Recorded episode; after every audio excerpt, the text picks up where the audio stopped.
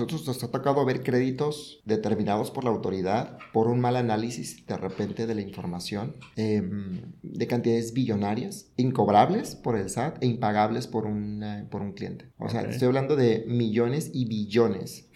O sea, no, es, no son 3 pesos, 50 mil pesos, no, no, no. te hablo de cantidades, o sea, te hablo de cantidades súper grandes.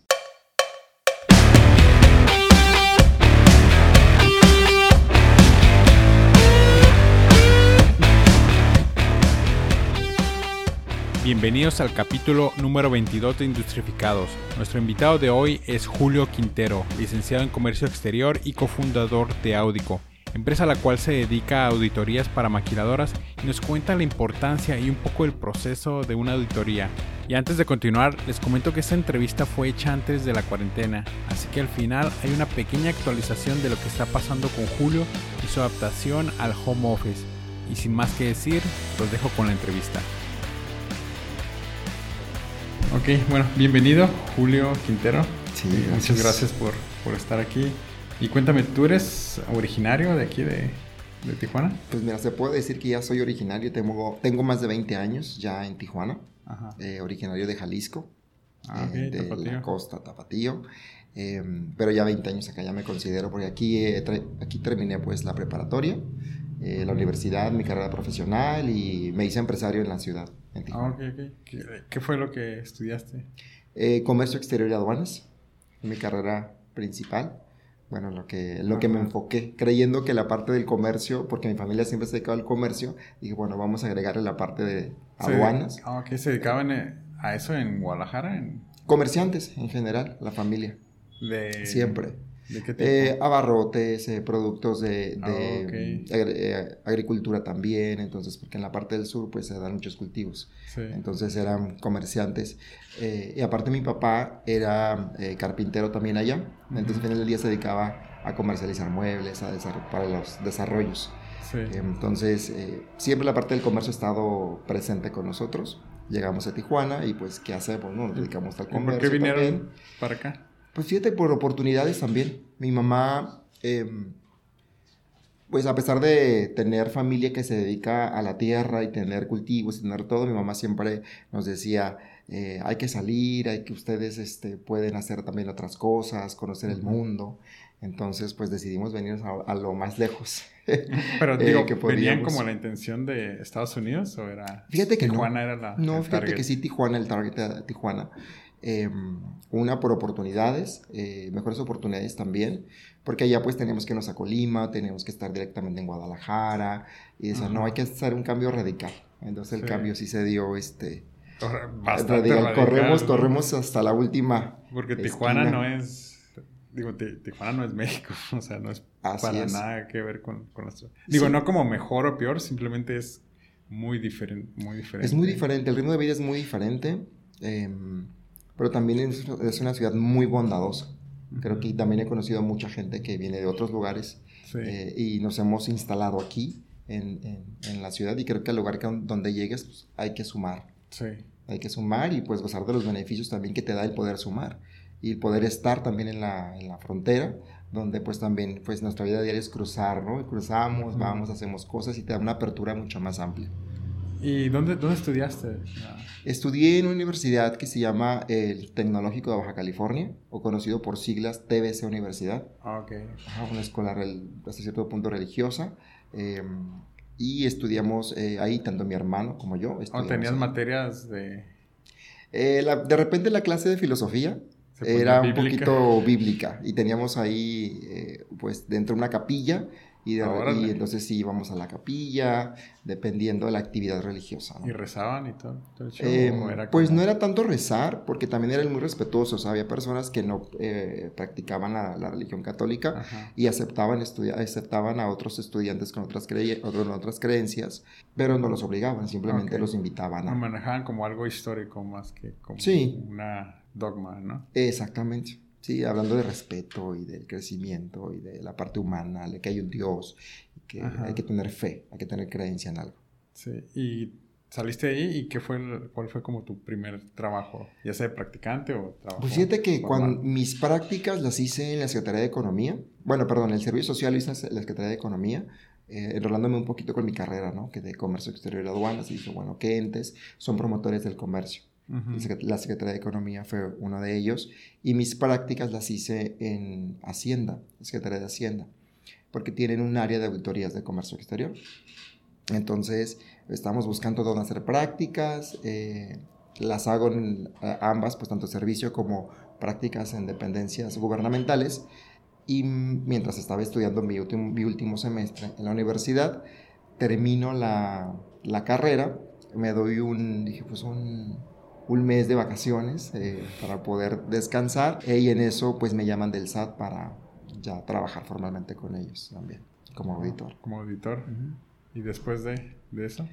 Em, trabajo como auditor yo me di como máximo casi cinco años para estar ahí. Dije, la posición que llegue y yo cinco años este, nada más trabajando para el gobierno. Em, ¿Y cuál era tu objetivo? ¿Experiencia? Experiencia y poder crear una empresa. Poder trabajar de manera independiente. Entonces, llego al, estoy en el, en el SAT, llevo cuatro años y de repente me doy cuenta que voy a cumplir cinco. Y dije, oye, Julio, acuérdate que, que, ya vida que dijiste que eran cinco años. Eh, fui auditor todo el tiempo y también eso me dio mucha experiencia, porque éramos de los que arrastrábamos el lápiz y todo. Entonces llegó un punto en el que con una amiga, que eh, también que estudiamos juntos en la universidad, eh, porque en ese momento los dos vivíamos en Rosarito, dijimos, oye, pues si nos salimos hay que hacer algo. ¿Estaba trabajando contigo también? Sí, estudiamos la universidad juntos, hicimos práctica juntos y entramos a trabajar juntos. el mismo día nos invitaron a trabajar este, al, al SAT y ahí estuvimos cinco años los dos y dijimos, ¿sabes qué? Pues ya vamos a, hacer algo por nuestra cuenta. Eh, una, porque también pues ya te topas, ¿no? De repente en tu carrera profesional y hasta ahorita pues ha sido el único trabajo formal como que he tenido en cuanto a haber trabajado para alguien y de ahí ya eh, ella y yo decidimos independizarnos. Ah, ¿Y ahí tuviste un, un mentor o alguien que te te ayudara, te dijera cómo estuvieran. Mira, yo creo que los, las cosas. Yo creo que los golpes que te da la vida profesional, eh, todos son mentores. Ajá. Todos son mentores. Tuvimos muy buenos eh, profesores, eh, porque, y, lo llamo profesores y también mentores, porque hay unos te enseñan y algunos que te impulsan a hacer más cosas. Entonces eso nos dio la apertura para poder decir, oye, pues yo sé auditar, puedo, este, eh, conozco la estructura, me gusta ayudar, esa parte, ese es otro punto importante que tenemos, este, como de manera personal y con mi socia, eh, poder ayudar a alguien. Entonces decidimos eh, también pues aprender todo lo que podíamos y creo que arrastrar el lápiz fue la mejor escuela y el mejor mentor porque eso nos permitió conocer más acerca de cómo hacer auditorías más efectivas, cómo poder ayudar también y eso nos, pues, nos abrió la puerta para que afuera las empresas eh, que conocían nuestro trabajo dentro de la dependencia pues nos comenzaran a invitar pues ya tenías como conexiones, empezaste a agarrar conexiones también desde ahí, ¿no? Fíjate que no lo habíamos pensado como poder salirnos del SAT y abrir la empresa de manera directa. Pensábamos salir, tomarnos un año sabático y después de ese año ya comenzar a trabajar en estructurar una empresa. Pero lo que sucedió fue muy chistoso porque pues nosotros notificamos o avisamos a nuestros eh, a los contribuyentes que en su momento auditábamos y les dijimos oye fíjate que ya eh, tal fecha es mi último día dentro de la dependencia tenemos un procedimiento abierto cualquier cosa que te podamos ayudar para el cierre, tal persona es el auditor que va a continuar con tu operación. Y pues bueno, yo salgo y si necesitan algo, pues bueno, este, con todo gusto los podemos apoyar, ¿no?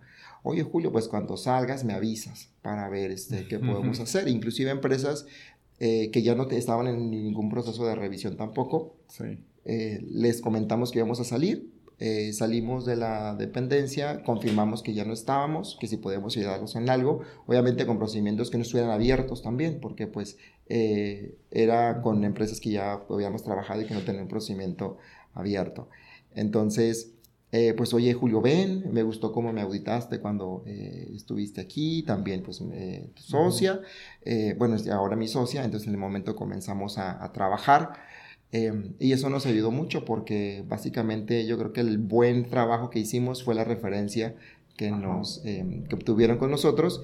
Y el año sabático hasta la fecha no lo hemos tenido porque cuando comenzamos nos comenzaron a buscar, a recomendar, e inclusive proveedores de la industria maquiladora también nos comenzaron a, a promover para dar cursos. ¿Cómo le hiciste como, no sé si sea la palabra, para caerles bien?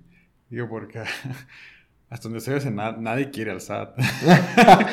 y menos a un auditor. y menos a un auditor. Yo creo que es, eh, tiene mucho que ver con tu calidad como persona. Eh, lo que ya traes de casa también. Fíjate, el auditor, eh, yo creo que existe un paradigma con los auditores. Em, creo que habemos auditores de todo tipo. O sea, bueno, me refiero a dentro de lo buenos y de los no tan buenos, ¿no? Eh, sin embargo, nosotros siempre hemos sido muy transparentes con la manera en la, que nos, en la que nos comunicamos con las personas. Entonces, el hecho de comunicar a, una empresa y decirle, mira, esta es tu revisión, esto es lo que hay, eh, y simplemente ser cordiales. Nunca nos, nunca nos escudamos tras, una, tras un gafete o algo. ¿No tuviste a un cliente, bueno, medio agresivo? Fíjate que, que sí nos topamos clientes como medios fuertes, pero al momento de nosotros no caer en su juego, eh, simplemente hacemos la parte que nos tocaba. O sea, como auditores, de repente las empresas se hacían de delitos solas, porque tú llegabas, buena onda, bueno, en, mi caso, ¿no? Buena onda, pues una revisión. Aparte, fíjate, es donde creo que existe el paradigma. Una auditoría sana para una empresa. Porque es, funciona para saber cómo están tus operaciones, es una evaluación. Sin embargo, pone en tela de juicio eh, lo que se ha hecho, cómo se ha hecho, quién lo ha hecho dentro de la, dentro de la empresa, ¿no? Eh, y creo que ese es el miedo, el paradigma, el paradigma que puede existir. Entonces, realmente no somos los malos. Realmente vamos a ejercer un trabajo que es validar que tú lo hagas de manera correcta. Como checar la salud de una empresa. Sí, checar la salud de una empresa, de una maquiladora. Entonces, el hacer eso, de repente pone a la defensiva a la empresa.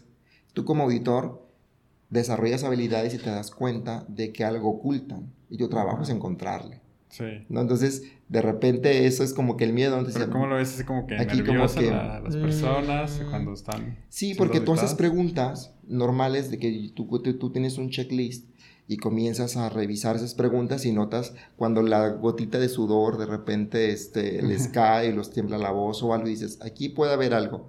Entonces, a ver, comienzas a preguntar más y se nota un nerviosismo de repente. Y puede ser un nerviosismo por dos cosas.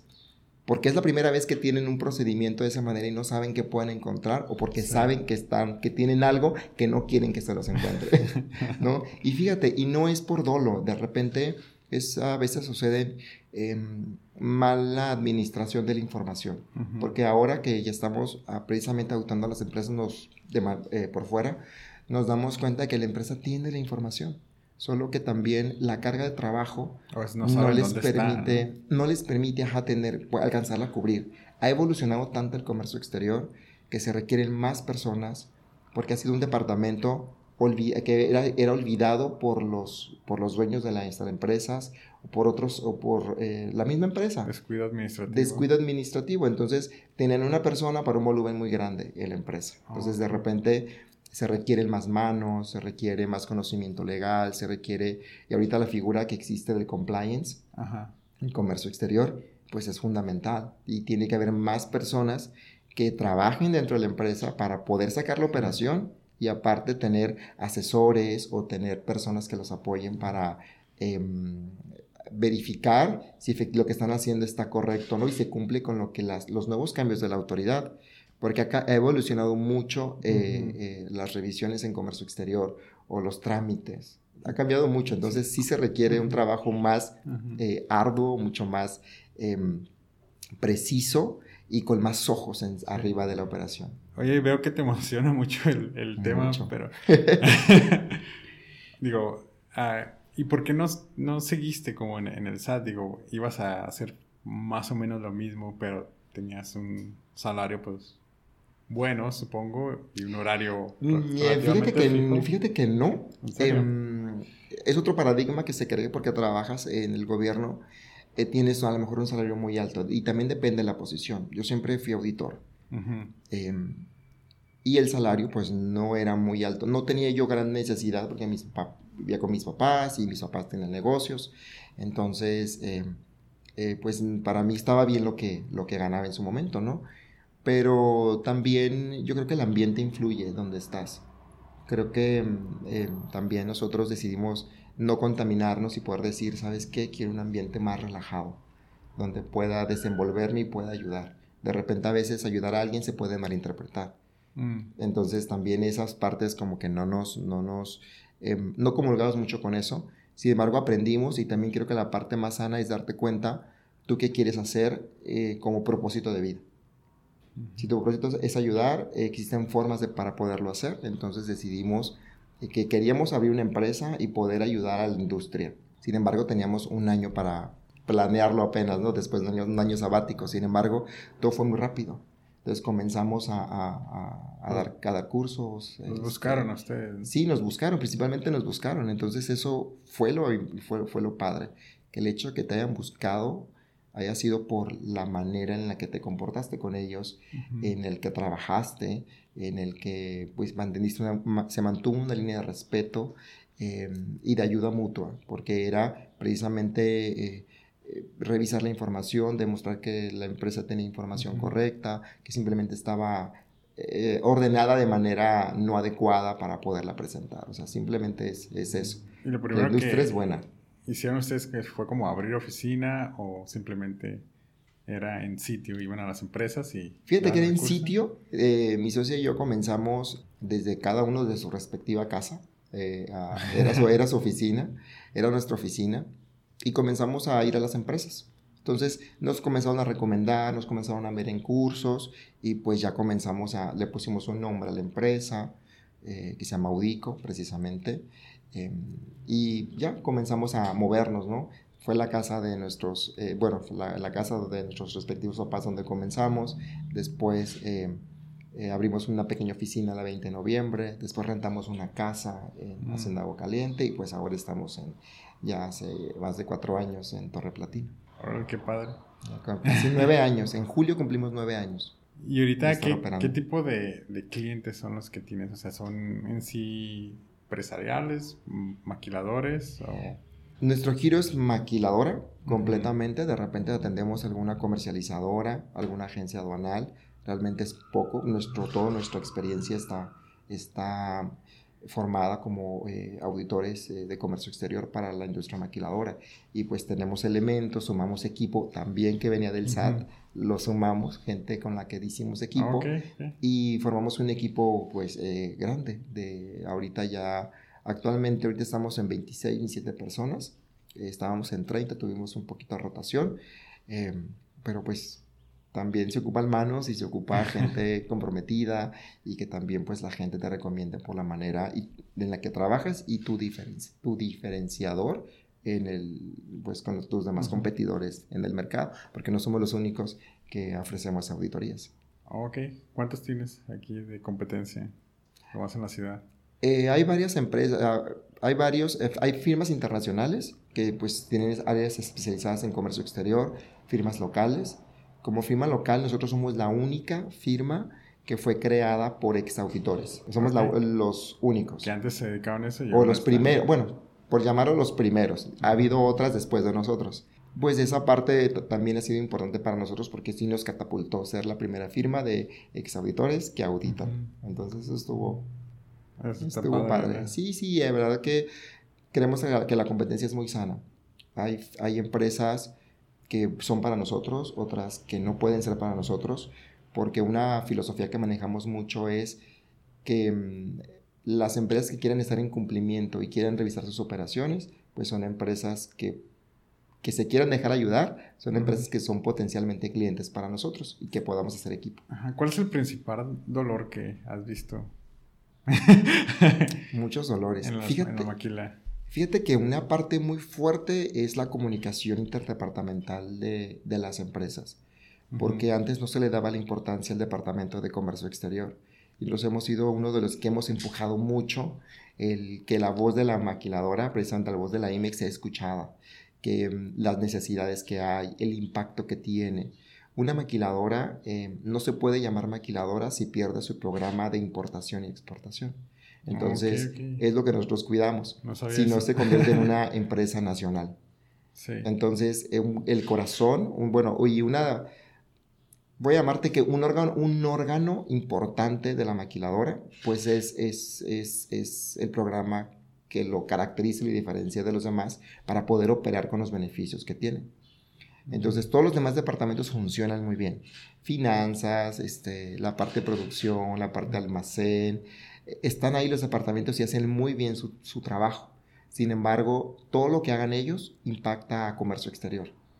Porque un punto muy importante es que el Departamento de Comercio Exterior no genera información, solo administra la información que, que generan las demás áreas de la empresa. Entonces, eso es lo que es auditable por el SAT. Al momento de que hay una concentración de información de nuestros clientes en sus, en sus bases de datos de comercio exterior, eh, lo que hace la autoridad es iniciar auditorías o revisiones de esa información de comercio. Así como también la autoridad puede iniciar revisiones fiscales, revisiones ambientales y todo, comercio exterior tiene la característica de que si tiene una multa millonaria, billonaria, eh, por una mala administración de la información, eh, pues es susceptible que pierda el beneficio de, su programa como, como IMEX, como maquiladora. Entonces se convierte en una empresa nacional. Es la diferencia de los demás departamentos.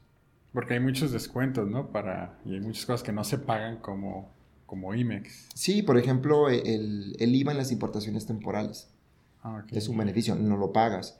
Eh, hubo una reforma en la ley donde eh, ya tenías, donde tenías que pagar IVA las importaciones temporales, pues eso no es negocio para esa industria porque un beneficio es exentar o tener, exentar impuestos o tener disminución de impuestos al momento de la importación para manufacturar y a poder hacer las exportaciones. Entonces se, crea, se creó eh, por parte de la autoridad una certificación en materia de IVA y EPS.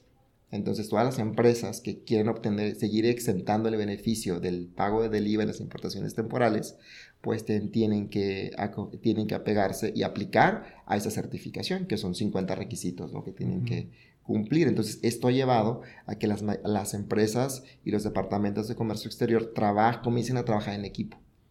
Mm. Finanzas, o, eh, eh, comercio exterior, producción, almacén, todo se comunica. Entonces, el principal dolor creo que sigue siendo la comunicación entre todos los departamentos de la empresa para que le puedan suministrar a comercio exterior la información que debe de ser para poderla reportar en el caso de que la autoridad la requiera. ¿Y ustedes ayudan en eso?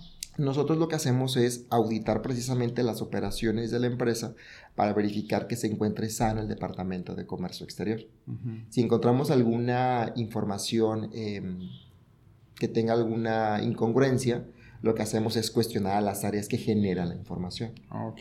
Haz de cuenta con nuestro servicio, cuando comenzamos a hacer la auditoría, eh, como Audico, lo que hicimos fue em, auditar las operaciones, dar un resultado.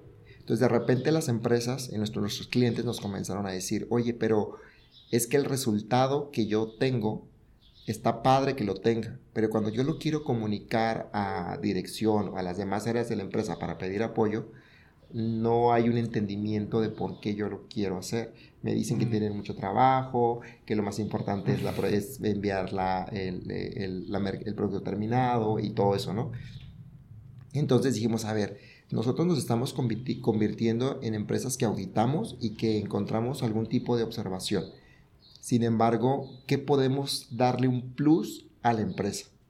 Entonces comenzamos a sumar equipo a, a Audico eh, como ingenieros eh, que nos ayudan a conocer los procesos de la maquiladora para poder entender dónde están las principales áreas de oportunidad.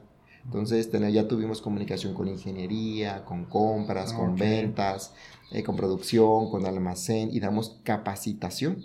Entonces esa capacitación lo que nos ayuda es a identificar cuáles, cuáles son las áreas de oportunidad y que las demás empresas vean el impacto que tiene el no comunicar información. O sea, hay un cambio, no comunicarlo a comercio exterior. Entonces, por ejemplo, si hay una descomunicación de un proceso a otro, ¿ustedes implementan o hacen, hacen que el cliente lo vea y lo corrija a su manera? Ok.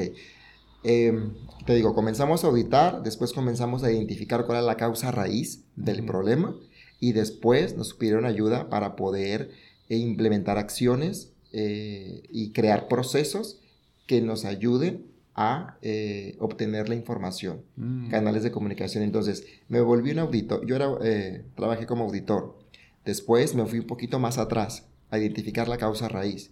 Y vez que, una vez que identifico la causa raíz, comenzamos a crear procesos, ayudar a las empresas a crear los procesos o rediseñar el proceso que tienen ya establecido para que se siga y entonces puedan suministrar al Departamento de Comercio Exterior la información correcta para que ya llegue mucho más filtrado y eso va a disminuir eh, algún tipo de incidencia que se pueda tener en, en, comercio exterior. Que ya cuando lo detectamos, aunque ah, ya disminuye el riesgo. De hecho, nosotros cuando entregamos un resultado, mostramos una gráfica de cómo estabas y cómo vas evolucionando en tu, en tu riesgo.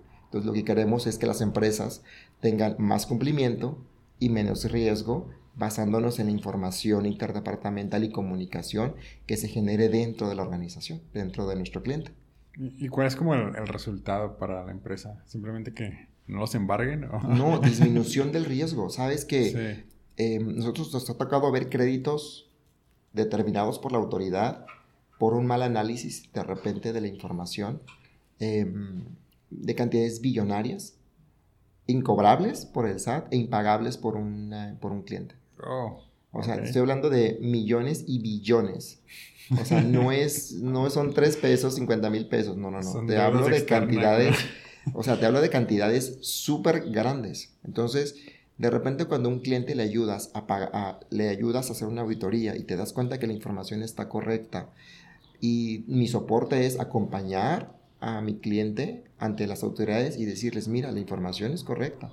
A ver, uno más uno son dos, entonces, o uno menos uno me da cero, o sea, la información... Eran este, uno, no eran mil, ¿no? Sí, o sea, entonces lo que vas haciendo es ayudándole a la empresa a que mejore sus controles, identificarlos, o sea, mis servicios lo que hacen es prepararlos y capacitarlos para que sean autónomos y puedan ellos ser mucho más ágiles en su operación. Sin embargo, los cambios fiscales en comercio exterior son tan constantes que cuando se van adaptando a algo, sale otra cosa y entonces necesitan Audico otra vez. Entonces vamos a apoyarlos para hacerles otro proceso, otro servicio. Entonces es muy dinámico el comercio exterior, muy cambiante. ¿Cuál, cuál es el caso como más hardcore o difícil que, te ha tocado? Digo, sin, decir nombres, ¿no? Es que te voy a decir que todos los casos, yo creo que los, los créditos billonarios. Entonces apagas fuegos más que prevenir.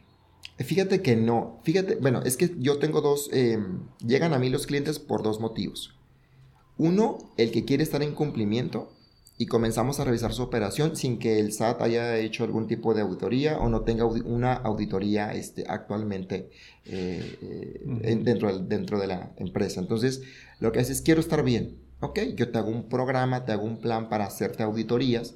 Depende del resultado, te hago otro programa para ayudarte a verificar que esté subsanando las irregularidades que se detectaron, identificando la causa raíz y todo, ¿no? Entonces, ese es mi primer eh, cliente, el que quiere estar en cumplimiento, sabe que a lo mejor algo le duele o porque tuvo mucha rotación de personal y no sabe cómo está su departamento, entonces nos busca para que lo ayudemos, ¿no? Sobre todo por todos los cambios que hay, que quieren que los ayudemos a, certificarse eh, de acuerdo a lo que el gobierno saca a las regulaciones, ¿no? Entonces, ese es un tipo de cliente.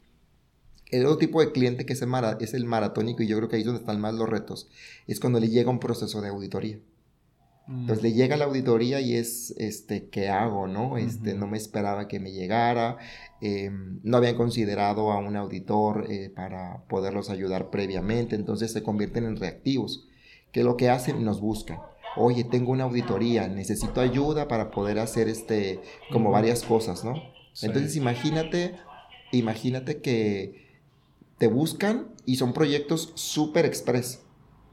Que hemos estado nosotros a hasta las 4 o 5 de la mañana auditando las bases de datos de nuestros clientes para verificar que esté en cumplimiento. ¿Por qué? Porque tiene ciertos días a partir de que la autoridad te llega para presentar la información. Entonces, nuestro objetivo con el cliente es, hay que presentar lo real, lo que tienes, vamos a revisar qué tienes. Entonces, auditamos la información, vemos lo que tienen, y entonces ya sobre eso ya se presenta la información a la autoridad con la certeza, porque la puedes presentar sin certeza o puede estar mal ordenada, porque la información, fíjate, lo que nos hemos dado cuenta es que los clientes tienen la información, solo que por el cúmulo de operaciones o por la falta de personal, de repente no le pueden dedicar el tiempo. Es como ser juez y parte. de que quieren que te quieren que hagan que, que los soluciones. Puede ser que cuadre, ¿no? Pues, Exacto, pero en realidad la información sí está. Pueda haber, va a haber áreas de oportunidad, sí, porque hay factores externos que no los puedes controlar. Sin embargo, cuando implementas procesos de comunicación cambia y disminuyes las incidencias. Por ejemplo, desde los proveedores, un agente banal, un transportista también, el tipo de asesor que tiene, el tipo de personal que tiene, si está capacitado o no está capacitado. Son diferentes eh, escenarios. Entonces, yo como auditor lo que tengo que hacer es identificar cuál es la necesidad que ellos este, tienen para poderle brindar un servicio. Primero yo los escucho. ¿Qué, ¿Cuál es tu necesidad? Para ver si yo soy la persona adecuada para poderte ayudar. Y si no lo soy, también te puedo decir, yo hasta aquí te puedo ayudar. Que también es, forma parte, creo que de la ética y del profesionalismo que manejamos. Ayudamos siempre y cuando se quieran dejar ayudar, se quieran dejar ayudar y hasta dónde sea permitible eh, para nosotros poder ayudar, porque también tenemos un límite. lo que marca la ley, nosotros somos dentro de la ley, es esto, porque es la escuela que traemos. Y si la idea es cumplir, pues hay que hacerlo hasta donde se pueda. No le vas a maquillar él.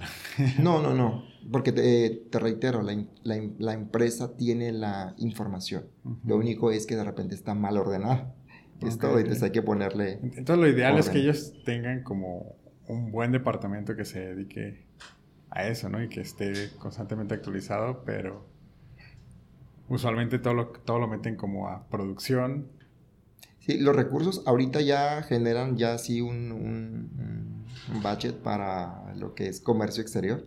También ya, ya, ya generan ahí un, ya le están invirtiendo a comercio exterior. ¿Para qué? Para más personal, para más capacitaciones, para que tengan un asesor de cabecera que los pueda estar ayudando con sus, con sus, eh, pues los cambios, las actualizaciones y es principal, o sea, eso es, hasta ahorita el comercio exterior como es tan cambiante es muy constante que tengas que tener eh, un ojo legal que te diga cómo te va a afectar o, cuál, o, de qué manera vas a seguir operando para que no detengas, no detengas la producción, no detengas la operación y no se genere pues un crédito fiscal que, que puede costar mucho dinero el pelearlo.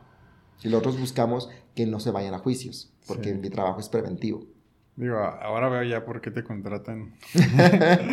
Porque digo, yo como, o sea, si estuviera encargado de la planta de producción sería así como que, ah, papeleo, así como, es que contrata a alguien o, o dáselo al contador o al, o al, este, o al abogado, pero si no son los especialistas y si no están al día, o sea, pues, puede armar un caos, ¿no? Un caos. Fíjate que me pasó un tema, eso fue muy chusco, porque una, con uno de nuestros clientes, eh, dimos una capacitación interdepartamental que promovida por Comercio Exterior y explicando qué se necesitaba.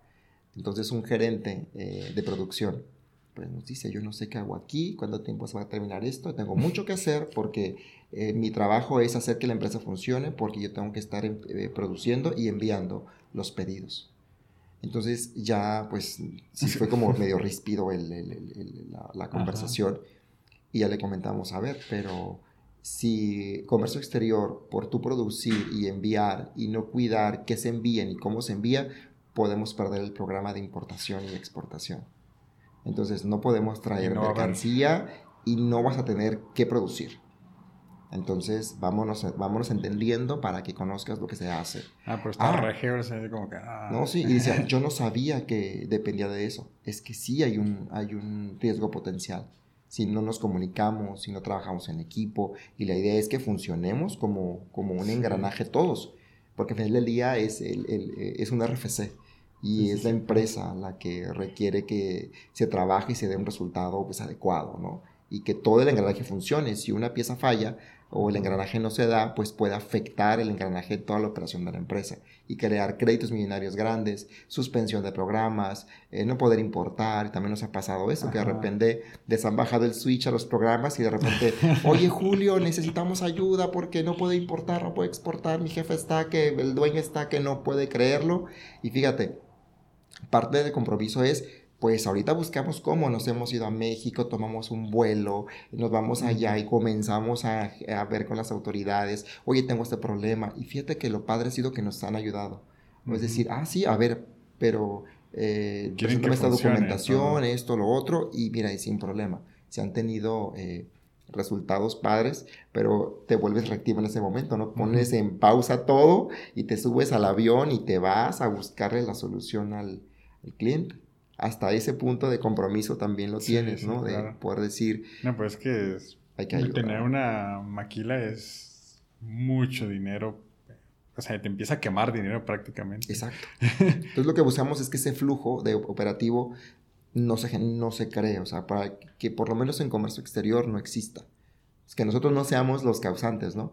Pero para eso yo necesito que las demás áreas me suministren la información correcta eh, y si hay alguna incidencia, trabajar en esa causa raíz y generar este, procesos eh, de comunicación que me ayuden a obtenerla y poder estar en, como que respirar tranquilo y saber que por lo menos está en control y que si los cambios son constantes, tengo a un asesor que me está diciendo los cambios que vienen y me está previniendo para poder hacer ajustes en la operatividad.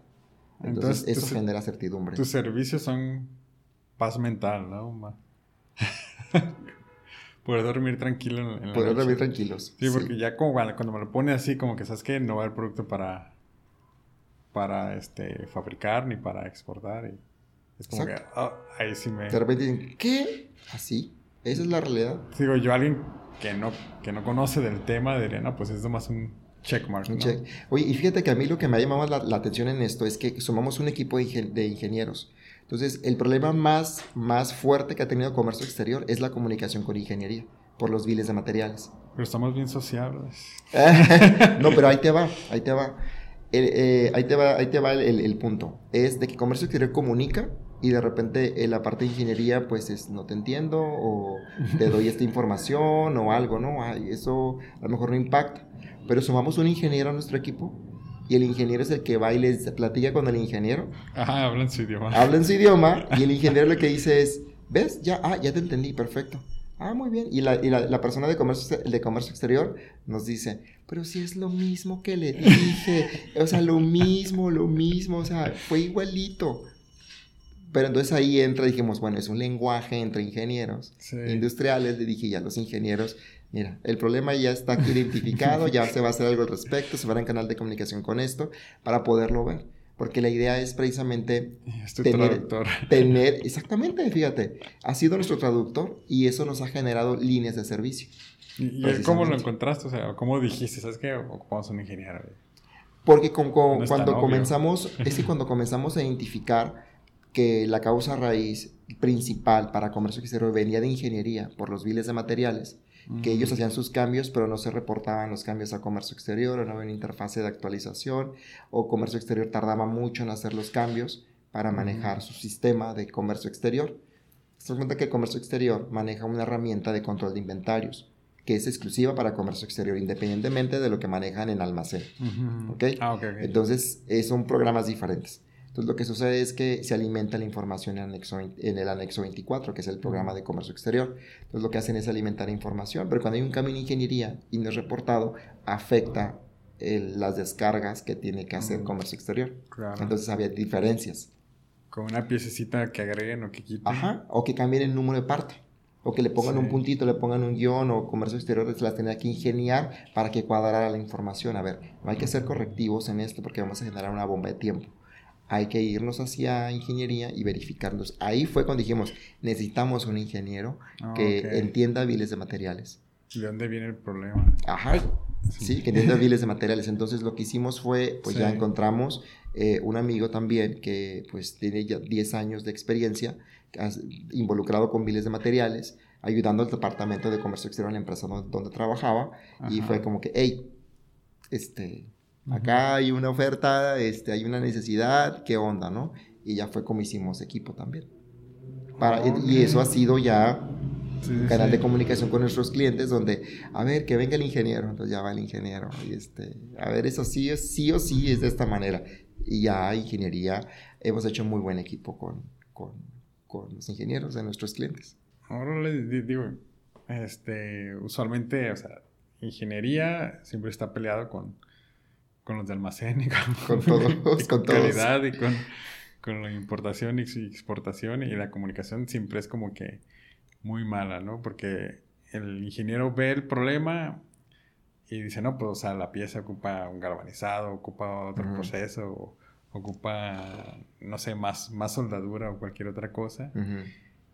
Y ve ese problema, pero se queda como que ahí, ¿no? Nos, no ve como que todo lo que implica un cambio detrás. Digo, a pesar de que resolvemos problemas, o sea, resolvemos problemas, pero en el piso. no fuera de... No fuera de... Ah, o no ven la parte del impacto de lo que se requiere afuera. Entonces, cuando ya le comunicas, dices, ah, ok, o sea que la planta puede cerrar por esto, sí, ah, ok, entonces ya. Entonces, así ha sido, ¿no? Con ingeniería, te digo, los demás departamentos, compras, los vendedores, este, em, eh, producción, almacén, o sea, toda esa parte la cuidamos.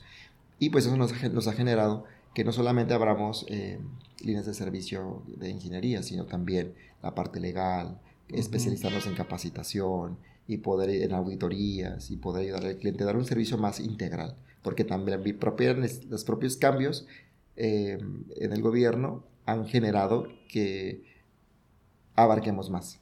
¿Y qué recomendación le darías a un ingeniero? que escuche ese departamento de comercio exterior. que lo escuche. Em, porque el escucharlo no es porque es una idea de mm, comercio exterior estar como molestando o estar siendo muy insistente con algo, sino porque le va a ahorrar muchos dolores de cabeza a la empresa al momento de una auditoría de comercio exterior. O sea, es, es, que de verdad es impactante. Hemos tenido créditos fiscales este, de que 50 millones queda en cero pesos, de, de 500 millones queda en cero pesos. ¿Por qué? Porque son observaciones que se pueden hacer porque la información está mal filtrada.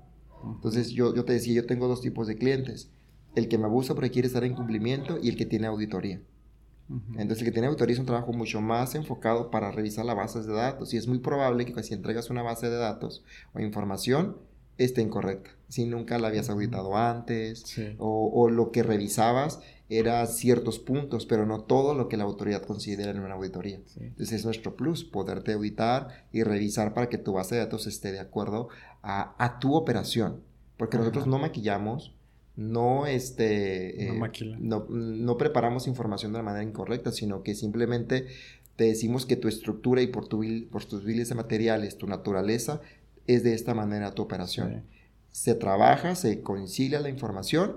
Si hay algo de ahí que vote, que esté incorrecto, esto está incorrecto, esto no se puede hacer de otra manera. Entonces ayuda a la empresa a tomar conciencia y comienza a aplicar acciones para que entonces no se vuelva a generar un, un error más adelante. ¿Y, por qué tantos cambios en, en, la ley? Yo creo que es fiscalización. Este... ¿Es, ¿Es, por el problema, por las cuestiones internacionales o es por cosas Fíjate que se tuvo la creencia, eh, y tiene la creencia, creo que las maquiladoras no cumplen con sus obligaciones fiscales y pueden ser negocios que no pagan impuestos o algo. Y al menos en la región, lo que te puedo decir es que las muchas empresas sí, o sea, son, es un negocio, me consta cómo les cuesta, cómo este, se preocupan ahora, eh, que ven el problema con comercio exterior. Em, y creo que es un paradigma que existe por la parte del gobierno, en el sentido de que la maquiladora que hay en el interior del país la operación es muy diferente a la que vivimos en las fronteras, porque es súper dinámico. Los cruces son de todo el día. las, nuestros clientes buscan cómo certificarse siempre. Tener programas en la aduana PITA, tener este, eh, certificaciones, bueno, diferentes certificaciones ¿no? de cumplimiento. Em, buscan cómo tenerlas para agilizar los cruces y generar, disminuir tiempos como la parte de ingeniería, disminuyes tiempos, este, costos, más dinero y, todo, y lo eh, optimizas. Eh, y eso es una, eh, creo que un paradigma que, que, existe en el interior del país con relación a cómo operamos nosotros. entonces, entre más implementaciones hacen para mejorar el proceso, estás deteniendo como a las empresas porque no terminan de adaptarse al, son tantos los cambios que de repente como no, no, terminan de adaptarse. Por eso creo que los asesores somos necesarios. Eh, porque ayudamos a las empresas a lo que no alcanzan a ver, a verlo nosotros. Y poderles estarlos ayudando en su operatividad. Estos son dedicados a... Sí, dedicados. Imagínate, que, es que hay un problema en la aduana. Pues afectas a producción, afectas a la empresa, afectas al cliente con los envíos. Es que hay un problema con la, la validación de los pedimentos es un, problema que afecta a todas las empresas que, que, que, quieren generar un documento de importación o de exportación. Que mm, eh, tienes una certificación y no cumpliste con un requisito o te llegó un requerimiento de, por algo. Tienes que hacer pausa preparar toda la información y presentarla en tiempo y forma para que no te suspendan beneficios. Entonces se vuelve muy dinámica y, aumenta la carga administrativa para comercio exterior. Porque ahora el SAT también, que tiene, ha desarrollado más plataformas eh, y tanto economía, lo que hacen es tener, me refiero a plataformas y, la parte, el apalancamiento de tecnología para poder visualizar más y poder fiscalizar también. Entonces se vuelve la, fiscalización más grande. Si antes pues, no podían revisar algo, ahora ya lo pueden revisar. Mm. Entonces ya te hacen más cuestionamientos. Entonces nuestro trabajo es preparar a las empresas y decirle, esto ya se tiene que estar trabajando para que cumplas en su momento cuando si llega a publicarse algo. Entonces se comunican con los ERP de las empresas. Hay una... Lo que pasa es que los ERP que tienen las empresas, eh, te, refieres a, la herramienta como tal, ¿no? El sistema de, almacén. Este tiene que haber una manera de comunicarse con el anexo 24, con finanzas, este, eh, todo, porque la información debe de, fluir. Sin embargo, si hay un cambio, pues afecta. Ah, ok, ok, ok. Sí. ¿Y ustedes ya están familiarizados con sí. todos, no? Vemos los diferentes ERP, vemos eh, diferentes anexos 24, que son los sistemas de código de inventarios que tienen las empresas, que hay muchos proveedores. Auditamos todos. Entonces, el que llegue, lo auditamos. Y ninguno se nos va vivo. Es nuestra especialización. Creo que en la, en la, oficina tenemos una meta de decir que no se nos vaya vivo el anexo 24. ¿eh? Hay que revisarlo porque hay que encontrarle eh, para poder realmente ayudar al cliente y también son mejoras para el propio, para el propio eh, proveedor del sistema, para que implemente mejoras en su herramienta. Oye, veo que como que hasta te divierte, ¿no? sí. Sí, es muy divertido, la verdad. ¿Cómo encuentras a, más, cómo le haces para encontrar más personas como con, más que con el perfil, sino con el gusto por, por el auditar? Fíjate que ha sido un tema muy curioso, porque cuando hacemos entrevistas, entrevistas van más a la parte humana. Revisamos que comulguen con nuestros valores, que sean personas que se diviertan, que, este, que nos gusta ayudar, involucrarnos, y, y, si, y tenemos un sistema interno de capacitación también para estar, estarlo promoviendo. Y estar trabajando mucho en el desarrollo humano de nuestro equipo de, trabajo. Creo que una cosa que he, que he aprendido como empresario es darme cuenta que me estoy haciendo empresario y que nunca vas a dejar de ser empresario porque conforme vas creciendo vas aprendiendo más cosas. El poder decir, necesito... Em, alguien que nos ayude en la dirección, necesito eh, armar departamentos, necesito eh, una estrategia de reclutamiento, necesito crear un sistema interno de comunicación. Vas teniendo tu estructura dentro. Te vas estructurando. Y eh, te caes y te levantas. La, nos equivocamos y hay que corregirla. Entonces también eso yo creo que te hace como más sólido, ¿no? Y tus filtros al momento de contratar a alguien o de buscar a alguien tiene mucho que ver que conecten con los valores. Y algo que me ha gustado mucho es que las últimas contrataciones o las personas que se han sumado es cuando yo veo esos valores y veo cómo se conducen y todo, me encanta, me dice. Me gusta esa frescura, esa, ese dinamismo con el que se manejan. Em, sí andan formales de traje y todo, y también se relajan, traen tenis, eh, traen Levi's, o sea, no es todo como el soldadito, no, no, no, tiene que haber esa, esa, esa, esa forma de trabajar relajada. Si a la oficina hay cierto protocolo que tienen que cuidar en cuanto a la vestimenta, ¿no? A la etiqueta. Y me refiero que con un cliente, una cita o algo, o ropa adecuada para irte a piso, hacer un inventario de activos fijos, este, y de buscarle, de hacer inspecciones, este, todo, ¿no? Porque te digo, ayudamos a, las empresas en diferentes áreas. ¿Y no, no, has tenido como problemas porque, porque estás joven? Que llegas a la empresa y te dicen, Mandaron, al practicante, mandaron al practicante, y al, auditor. Fíjate, fíjate que sí, y nos pasó, y me pasó a mí, ¿Qué, qué eh, como Julio. Es muy joven. 37. Ah, estás chavo todavía. No, es, claro, claro. Eh, 37. Em, yo era el más grande en la oficina. Todos los demás para abajo eran ah, este, más jóvenes. Pero yo tuve ese reto cuando salí del, del, del SAT y alguien me dijo, eh, que yo tengo un efecto que se quita con los años. ¿no? Que es la juventud. Entonces, Eh, está padre porque al final del día vas generando una trayectoria, vas generando conocimiento y lo mismo que me han dicho a mí, yo también lo replico con mis clientes porque hay que buscar nuevos talentos y capacitar nueva gente. Hay gente que es muy hábil con los sistemas, muy hábil con la auditoría y hay que delegar. Y hay que, hay que enfocarte en capacitar y duplicarte. O sea, como Julio, hay que me tuve que duplicar y, me, tuve que replicarme ante un sistema para que otras personas puedan hacer lo que en su momento comencé haciendo. Actualmente ya no voy a las empresas a auditar, eh, a tirar, A, a, tirar, a, a tirarme del piso a hacer inventario o algo. Ya lo hice, es más estratega. ¿Por qué? Porque tienes que delegar. Si tu negocio quiere crecer, si tu negocio necesita crecer o quieres que crezca, tienes que duplicar, tienes que delegar, forzosamente. Y verificar las personas que están trabajando contigo, eh, que también se, darte cuenta que se van a equivocar. Como yo lo hice en mi momento, de a mí me equivoqué y dije, híjole, tengo que aprender esto y, tenías que tener paciencia para poder replicarte y generar un sistema de, sucesión para que el resto del equipo pues pueda hacer sus auditorías. Y nos ha sorprendido muchísimo darnos cuenta de que pues son excelentes talentos que dije, bueno, eh, hace cinco años yo no tenía esa habilidad con el teclado o, esa, o esta idea para hacer esto o para capturar o para manipular información, o sea, de lo que, de las revisiones que nosotros hacemos. Y digo yo, wow. Yo lo mío, cuando yo lo hacía era más rudimentario, más este, el Excelito y el ICIM, o sea, era mucho más básico, pero ahora también tienes que darte cuenta que hay que generar herramientas que te optimicen los tiempos y también ellos, nuestro equipo, nos aportan muchas ideas. Entonces, sin el equipo em, es muy difícil que pueda tu negocio crecer. Tienes que crear y desarrollar líderes que también obviamente quieran hacerlo, tengan la habilidad para eso y que pues tu equipo esté integrado y trabaje en, la en proactividad y sume siempre.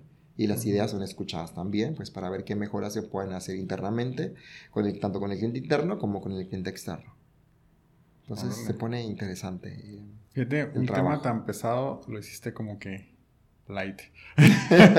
¿Por qué pesado? Digo, este, no es como que un, tema así como súper sexy. Digo, ah. para, para, para, alguien que está más en el área de ingeniería, ya, a mí háblame de, de, diseño, háblame de productos, háblame de tecnología, todo eso. Y es papeleo, o sea, ni siquiera, llenar el, formato, ¿no? Es como...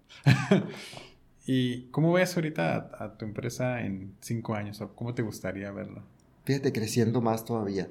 Eh, nos, hace falta, en tamaño, en clientes, pero eh, considerando un punto muy importante. Eh, hace poco nos hicieron una pregunta eh, y también leímos los, los, socios, porque ya en total somos cuatro socios.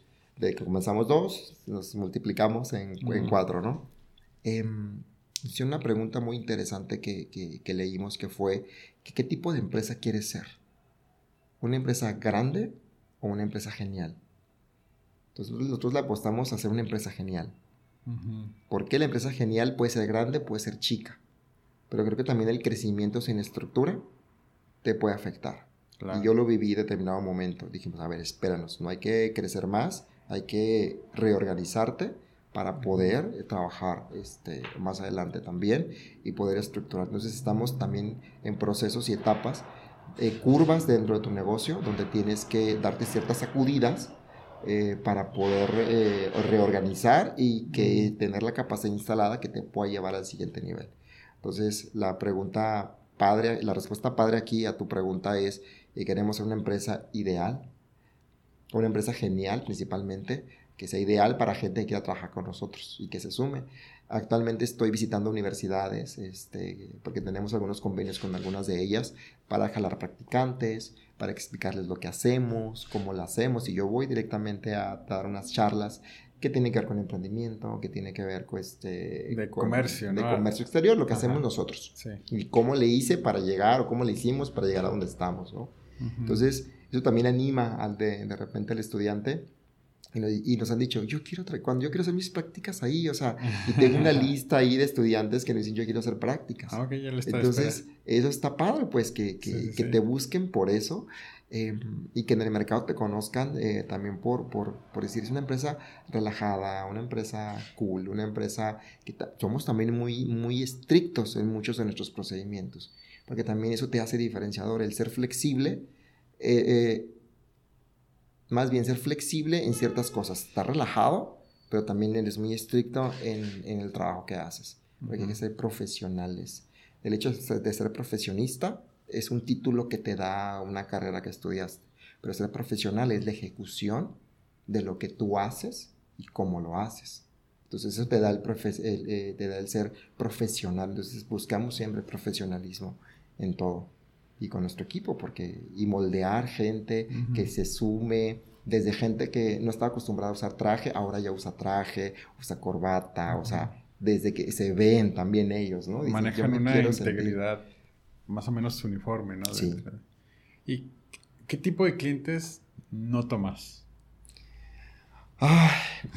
mira, de repente cuando estás comenzando con tu negocio, pues vas buscando y encuentras como diferentes cosas, ¿no? Cáile, cáile, cáile, o sea, vienen diferentes empresas.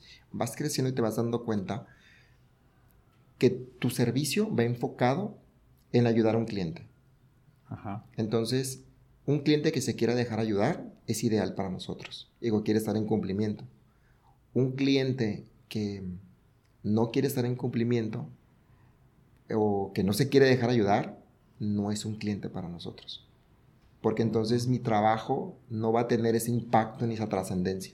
Se ha obstruido, ¿no? De repente es... Tengo clientes, o tuve clientes en su momento, hemos dejado ir algunas cuentas, pero también es parte, digo, del crecimiento, porque yo siempre les he dicho, y todo, y todo mi equipo, ayúdame a ayudarte si tú me ayudas a ayudarte, vamos a ver un equipo, vamos a, el resultado va a ser chingón, o sea, vamos a tener información, este, un resultado padre, pero necesito que tú hagas tu parte. Pero si tú no eres consciente de la parte que tienes que hacer, yo no, mi trabajo no va a tener el resultado que tú esperas, ni el que yo busco. Entonces, eso puede generarme una mala referencia que me puedas dar al momento de decir, es que Audico no me ayudó. No, pues es que no hiciste la parte que te tocaba. Entonces ahí es donde nosotros entramos con el tipo de cliente. Que, ¿Se ha rechazado entonces? Pues han sido clientes que, que no hemos podido trabajar con ellos porque comenzamos a trabajar, pero paramos de trabajar. Ah, porque no. Y entonces ahora ya, pues porque no, no quieren hacer la parte que les toca, por muchas cosas, ¿eh?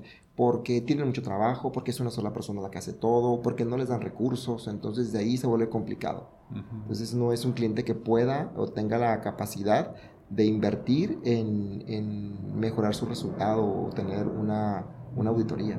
Entonces, sí nos hemos topado con eso. Ahora nuestras entrevistas con nuestros clientes, cuando vamos, bueno, con nuestros prospectos, clientes, desde, desde la entrevista evaluamos. Toma la temperatura. sí, toma la temperatura. Me gusta ese concepto. Tomamos la temperatura del cliente para ver qué tan factible va a ser y ya lo vamos filtrando nosotros. O sea, y le ofrecemos un servicio y las condiciones son ayúdame a ayudarte para que mi, tengo esto, tengo este compromiso. Entonces, si yo veo que no hay un compromiso de mi parte, pues yo puedo prescindir de, de, ofrecerte mi servicio. Y eso lo medimos, lo vamos viendo también, pero sí lo dejamos claro, ¿no? Porque, porque también forma parte, y creo que de la reputación que, que, te generas. Y afortunadamente, pues han sido un poco los casos, ¿eh? Prácticamente nos hemos topado con clientes que han querido este, mejorar, que han querido este, em, estar en cumplimiento, eh, crecer, desarrollarse. Hemos visto cómo han crecido los departamentos de las empresas y eso está padre porque dices, el impacto que generas, la trascendencia que generas en una persona. yo ayudé a, sí, o sea, tu servicio esto te ayuda, pero porque ellos también quisieron dejarse ayudar y también fuimos escuchados porque parte importante de lo que hacemos nosotros es subir información a corporativos, darles números crudos, señores, eso es lo que pasa, el departamento necesita esto. Entonces ya nosotros migramos a irnos a, los corporativos y explicarles el impacto que tiene. Entonces ya hay un involucramiento también de los corporativos a ver qué pasa en comercio exterior, por qué tanta revolución. Ah, es que yo no sabía esto, a ver, es importante, ¿no? Les explicamos, se tiene que hacer. Y ahí está lo padre, que cuando ya le vendes la idea al de arriba, el de arriba dice, ok, vamos a hacer. Sí, digo, yo tengo la creencia de que el 99% de los empresarios quiere hacer lo correcto, ¿no? Pero a veces entre la producción o la no venta o algo se, se empiezan a, atorar las cosas. Sí, que comienzan a trabajar en cosas urgentes y no importantes.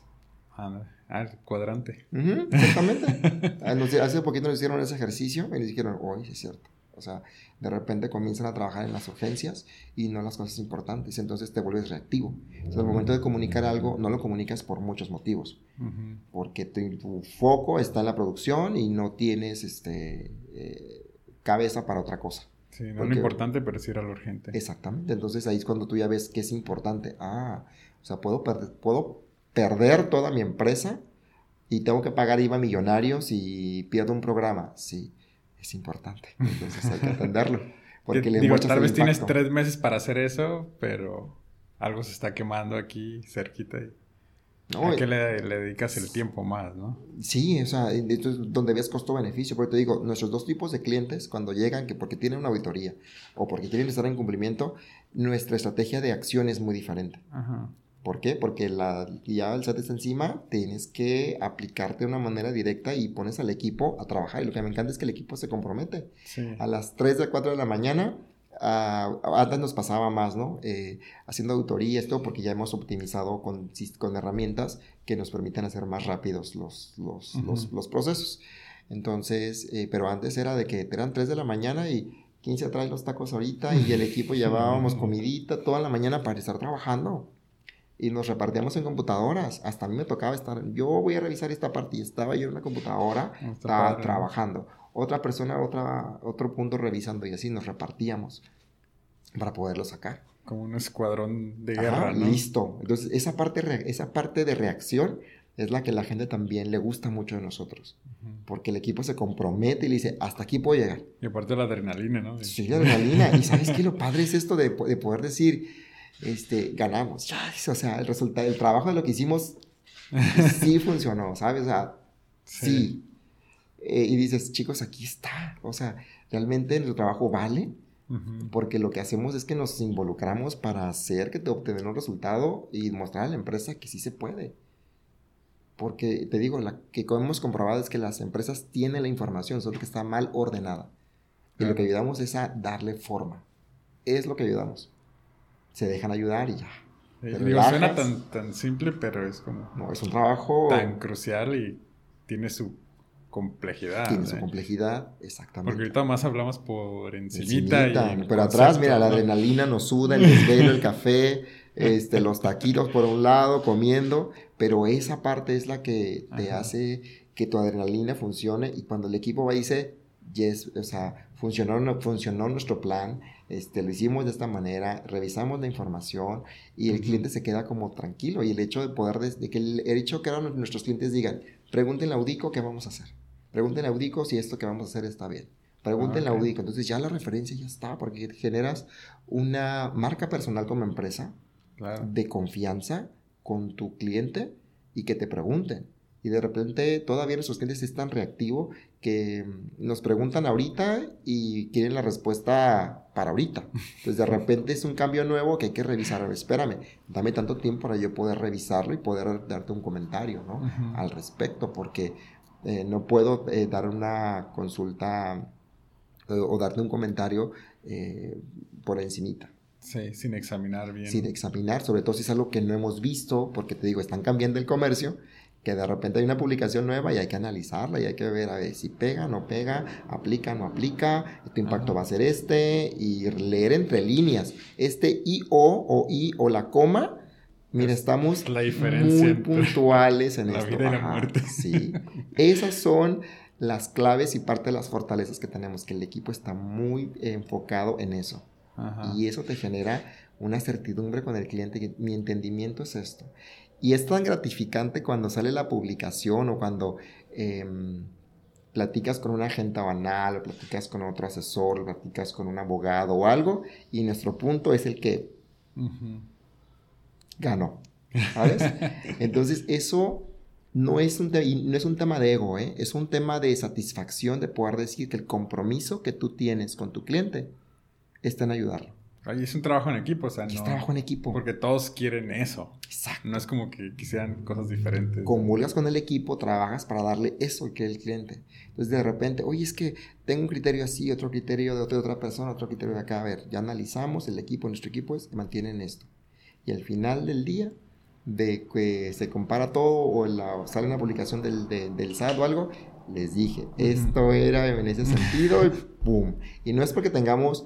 Eh, eh, nos han preguntado, o sea, no la bola de cristal, no, no, no, no, no, es porque utilizamos, porque el equipo que está está enfocado y conoce de comercio, conoce de legal, conoce de cumplimiento, conoce y trae experiencia también, pues del SAT también, nos revisamos de esta manera, existen estos puntos y llegamos al punto medular y es esto. Entonces, eso te genera un valor único eh, con tu cliente y eso genera esa confianza para poder que te recomienden. Fíjate que hicimos una encuesta nosotros eh, para revisar cómo era que, nos, que, habían llegado clientes con nosotros, ¿no? En Audico. Y el 80% de los clientes llegaron por referencia. Ok. Súper. Hemos impactado, hemos impactado a más de 54, no, 54 maquiladoras en lo largo de eh, casi nueve años. 154. Y ya son clientes constantes de, ustedes. Por un servicio, por algo que hemos hecho y clientes que se han quedado con nosotros con servicios mensuales también. Entonces, eso ya no. Sígueme auditando, digo, boom. ok, bueno. Mi servicio era una auditoría de cuatro meses y hasta aquí llegaba. Y después, no, audítame mensualmente. Eh, ok, pues tengo que cerrar un servicio para auditarte mensualmente y comenzar a hacer auditorías mensuales también. Entonces, pues eso nos ha mantenido que nos diversifiquemos y que crezcamos y que sigamos sumándole talento que nos permita dar un resultado efectivo a las empresas. Perfecto, Julio. Este, se me trabó.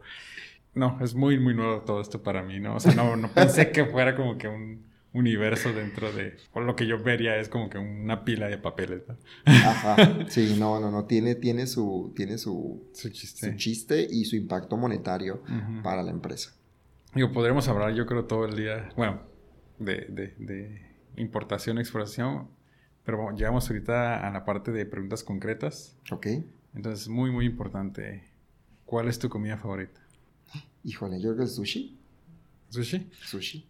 Ok, Me gusta mucho el sushi. ¿El mejor libro? Fíjate que hay un libro que me impactó muchísimo, que es em, ¿Cómo ser chingón? ser chingón sin ir a Harvard que es un escritor eh, mexicano. Pensé, me tardé poquito porque estaba con el nombre, porque ese libro es impactante, me habla mucho acerca de cómo usas tus habilidades. Sin ir a Harvard. Ser chingón sin ir a Harvard. Se llama Omar Villalobos.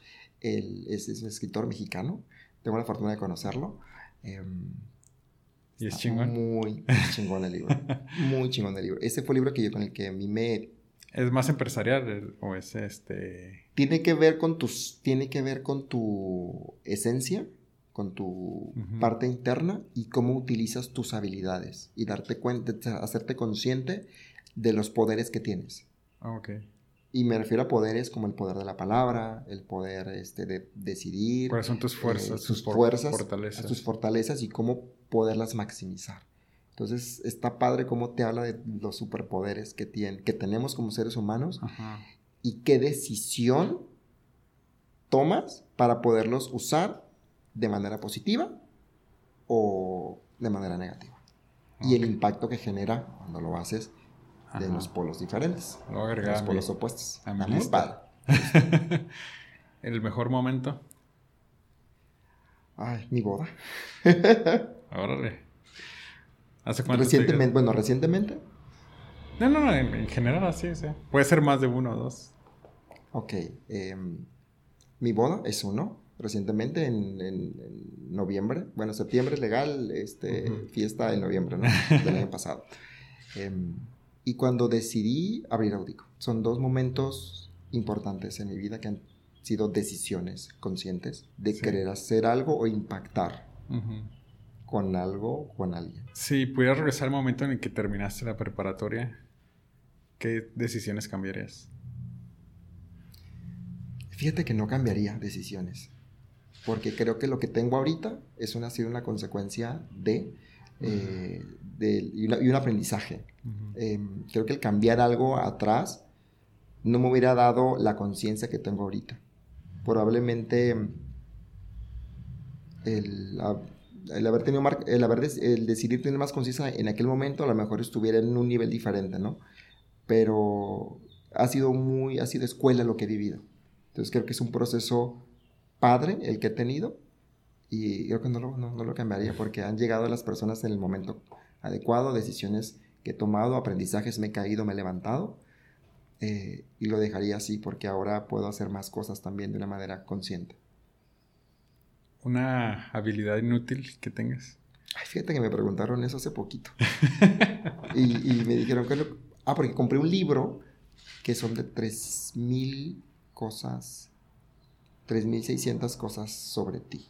Y una pregunta viene ahí, ¿cuál es tu habilidad inútil? Y yo, la verdad me, me, pusiste a pensar. Bueno, me pusieron a pensar, no la contesté en ese momento, ahorita me la vuelven a hacer y yo, una habilidad inútil. Mm.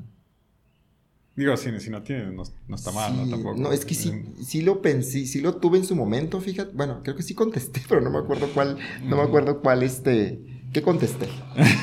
No me acuerdo qué contesté. ¿Cómo te gustaría ser recordado? Como una persona que ayudó. Que ayudó, o sea, que impactó en, en personas. Una persona que ayudó. Eso. Si pudieras enviarle un mensaje de WhatsApp a todo México, ¿qué diría? Que se desconstruyan, que se vuelvan a construir. Perfecto. Julio, muchísimas gracias. No, pues gracias a ti. Perfecto. ¿Qué tal, Julio? ¿Cómo estás? ¿Cómo te va ahorita en la crisis? La crisis está interesante, más sobre todo el mundo del comercio exterior, ¿no? Que es en el que estoy involucrado de manera directa. Sí y donde veo el, impacto. Sí, quise eh, reconectar contigo porque la entrevista que tuvimos pues fue antes de que pasara todo esto, ¿no? Entonces quería saber más o menos cómo andaba ahorita tu negocio, cómo veías las, las empresas, qué tanto ha cambiado y qué tanto has cambiado tú desde pues prácticamente hace, hace un mes que, que nos vimos. sí, de hecho Miguel, eh, fíjate que hemos hecho un salto creo cuántico en primer lugar, eh, como empresa, ¿no? Por el hecho de que eh, nosotros hace ah, un año más o menos comenzamos eh, a plantearnos el esquema de poder trabajar o poder aplicar lo que es el home office. Sí. Porque habíamos visto que en otros países pues se, se, utilizaba y que era en temas de costos y todo una, una, muy buena opción. Pero de repente estamos en un proceso nosotros de, de evaluación de la empresa y nos llega el COVID-19. Entonces esto nos obligó ya hace dos semanas a tener que estar eh, trabajando como home office. Para mí no ha sido difícil porque ese esquema yo ya lo, había, yo ya lo, ya lo manejaba, ya lo traía. Sin embargo, mi equipo de trabajo pues, no lo traía y ahorita es complicado para ellos, o ha sido complicado, pero también se han adaptado muy bien, fíjate, porque hemos tenido reuniones periódicamente con el equipo pasan temas interesantes. El hecho de que eh, de repente no se pueden concentrar de la misma manera porque tienen a sus hijos, a sus hijas, a su esposo, a su esposa, a sus mamás o algo en, en, casa y de repente se vuelve un poquito como complicado, ¿no? Cómo poder conllevar o llevar esa relación laboral y casa, sobre todo por la familia que ahora están aprovechando para estar en casa. Oye, ¿y cómo, lo están em, haciendo ahorita con los clientes? Digo, si ustedes, pues, son auditorías, ¿no? no ¿Cómo haces una auditoría desde casa? Ahí te va. Mira, hasta ahorita nuestros clientes han seguido operando.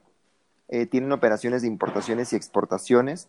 Nosotros sí aplicamos una restricción, también nuestros clientes aplicaron restricciones para visitas. Sin embargo, ya todo lo hacemos de manera digital y electrónico. O sea, todas las reuniones para entregar resultados, eh, lo hacemos eh, por medio de Zoom o por, medio de plataformas digitales. Lo que es la revisión de documentos, lo hacemos la transmisión de archivos de manera electrónica, o sea, por correo electrónico, este, por algún otro medio para poder compartir archivos. Y trabajamos desde una digitalización completa y pues ahora es cero, ahora es paperless completo porque todo es revisión este, en, en, computadora, ¿no? De manera digital. Entonces hacemos, seguimos haciendo las revisiones ahorita con nuestros clientes de esa manera. ¿Y cómo le haces para las personas, tanto en los clientes como en tus empleados, que pues siempre tuvieron problemas de comunicación? Y, y ahora que todo tiene que ser por eh, videollamada o, llamada o, texto, este, ves a alguien que esté como batallando mucho, bueno, más de lo normal, ya sea su perfil. fíjate que afortunadamente, pues yo, yo creo que la, la primera semana fue como la intensa, eh, en el sentido del, tipo, del tipo de comunicación, del entendimiento que se da. Porque antes en la oficina lo que hacíamos era de que ah, llegabas, tocabas la oficina de, de, alguien y le preguntabas y listo, ¿no? Pero ahorita lo, ya se está haciendo todo de manera por correo electrónico y por, em, por videollamadas. De repente me, me, ha, me, ha llamado la atención que el entendimiento de la palabra de repente es un poquito diferente. O sea, yo dije una cosa, pero entendió otra, ¿no? Porque no, no, hay como esa réplica directa. Entonces, yo creo que eso pasó la primera semana. Ya ahorita creo que también influyó mucho el que estén en casa y tengan factores de distracción. Entonces, ahorita ya como que están agarrando el ritmo. Entonces, ahí va avanzando la comunicación, hay detalles, inmediatamente se comunican por teléfono, lo revisan, queda claro con la finalidad de evitar retrabajos, porque pues ahorita tenemos que optimizar tiempos. Ok, ok. ¿Y cómo ves ahorita? Eh, digo, esto va a pasar, ¿no? Eventualmente. Eh, ¿Algo va a cambiar una vez que, que, ya termine todo esto? O sea, digo, van a volverse a ver otra vez, van a visitar a la oficina, pero ¿sientes que va a ser ya algo diferente o, que esto mejoró o empeoró? Te entiendo, te entiendo. Fíjate que esto creo que nos empuja como una excelente oportunidad para que nosotros como em, modelo de negocio evolucionemos, porque creo que podemos tener una mejor optimización de costos, optimización de tiempos, una mayor efectividad, que las personas, pues de repente, si este modelo es factible, lo podríamos abrir precisamente para aplicarlo, ¿no? Porque te comento, ya lo habíamos nosotros platicado hace un año, que era importante migrar a este, a este esquema. Obviamente, si hacemos esto, también nuestro esquema de oficina tendría que cambiar y, y queremos hacer un plan para poder eh, reducir espacios, eh, que te ayuden a la disminución de costos, optimización de costos, porque ya no va a ser necesario, pero siempre tener un espacio para atender al cliente, o sea, reduces un poquito el, espacio porque actualmente nosotros rentamos media, medio piso en donde estamos, entonces ahorita la oficina pues está vacía. Entonces son costos operativos que a final del día es una renta. ¿Siguen comprando renta? Eh, sí, o sea, estamos en, en, en renta ahorita, pero yo creo que lo ideal sería el esquema, una vez que veamos el resultado, sí incentivar a movernos a un esquema home office eh, disminuir tiempos o espacios en la oficina, que también nos va a dar, yo creo que una mejor, eh, mejores números también con los clientes, porque creo que el trabajo va a continuar, las auditorías van a seguir. De hecho, fíjate, un punto importante es que la autoridad ha decretado pues obviamente una emergencia sanitaria, ¿no? Y que todos estemos en casa y cuidando nuestra salud y nuestra integridad física. Em, sin embargo, las auditorías de comercio exterior no han parado, o sea, el gobierno no se ha pronunciado a que se va a dejar de auditar, eh, al contrario, ahorita ya el gobierno del estado está haciendo auditorías de comercio exterior también, aparte del gobierno federal.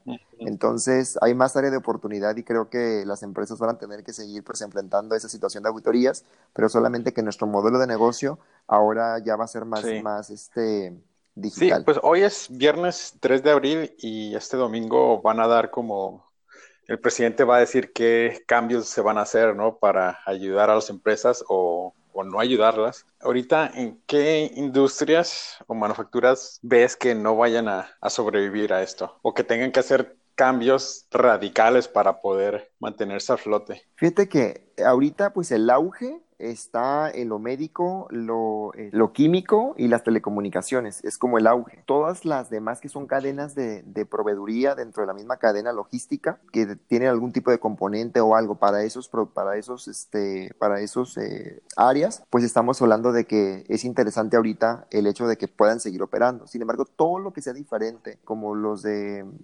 diversión, juegos o algo que no tiene que ver con algo esencial ahorita, entretenimiento. lo están de entretenimiento físico, o sea, lo están padeciendo. Y me refiero como a jugar golf o a jugar fútbol o, este, o algo.